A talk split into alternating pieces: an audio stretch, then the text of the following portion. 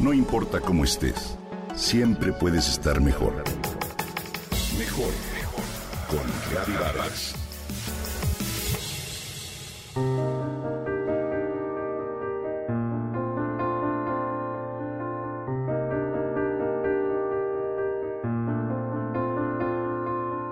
Entre sus más preciadas posesiones, Rocío guarda un abanico con estructura de marfil que le regaló su tía Silvana en su cumpleaños número 15.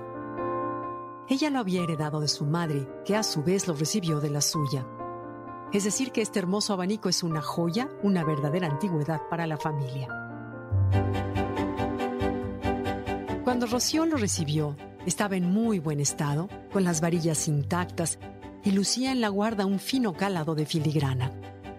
Rocío aprendió a cuidarlo, lo usó en contadísimas ocasiones y cuando su tela ya estaba muy desteñida, pudo renovarla gracias a los buenos oficios de un amigo suyo que es restaurador. El valioso abanico se encuentra ahora enmarcado y luce bellísimo en una de las paredes de la casa de Rocío, estratégicamente colocado para que la luz directa no dañe sus colores. Sin embargo, Rocío desarrolló una gran afición por los abanicos y siempre carga alguno en su bolso y se refresca con él a menudo. Y cada vez que lo despliega, se siente una digna heredera de su tía Silvana, de su madre y su abuela y de cientos de miles de personas que han sabido servirse de ellos. ¿A ti te gustan los abanicos? ¿Sabes algo sobre ellos? Te comparto algunos datos interesantes. La historia del abanico se remonta en el antiguo Egipto, en donde aparecen en pinturas y en contextos arqueológicos. Mas el abanico plegable, tal como lo conocemos ahora, fue un invento de Oriente y su origen se lo disputan Corea, China y Japón. A Europa pudo haber llegado desde el siglo XII con las cruzadas y su uso se extendió desde el siglo XV al intensificarse el comercio en Oriente. Se volvió una pieza indispensable del ajuar de las damas y en algunos países como España se transformó en una tradición local.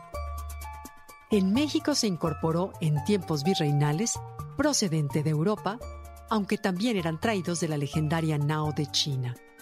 Existió toda una cultura en torno al abanico y las señoritas de sociedad manejaban un lenguaje discreto con los diversos movimientos del abanico para mandar señales de aceptación, desprecio a quienes las cortejaban. Las partes del abanico tienen nombres muy curiosos, por ejemplo, baraja, que se usa para el esqueleto de varillas, o país, que es como se le llama la tela o papel plegable del abanico. En su uso cotidiano, un abanico es un objeto muy práctico. Es ligero, fácil de cargar, te permite refrescarte en cualquier lugar y manejar el aire de acuerdo a tus necesidades. El movimiento de muñeca que requiere no es de ninguna manera cansado ni incómodo, pero hay que saber hacerlo. Puede darte un toque de elegancia y distinción. Hay abanicos de muy diversos precios y algunos de ellos, realmente hermosos creados por nuestros artesanos, pueden ser un buen complemento para una vestimenta especial. Este accesorio no pasa de moda y eso lo saben las buenas bailadoras de danzón que lo tienen dentro de su indumentaria y lo usan para refrescarse durante el estribillo de los danzones, que son los momentos en los que la danza se detiene. Y para concluir, volvamos a los abanicos valiosos y antiguos como el del Rocío.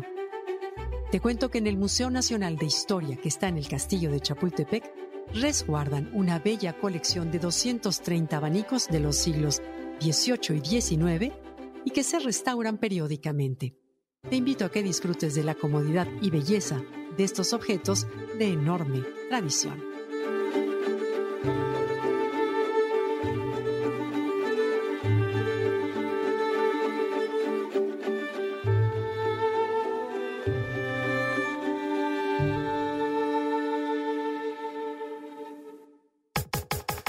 Comenta y comparte a través de Twitter. No importa cómo estés, siempre puedes estar mejor. Mejor, mejor, mejor. Con Gaby Vargas.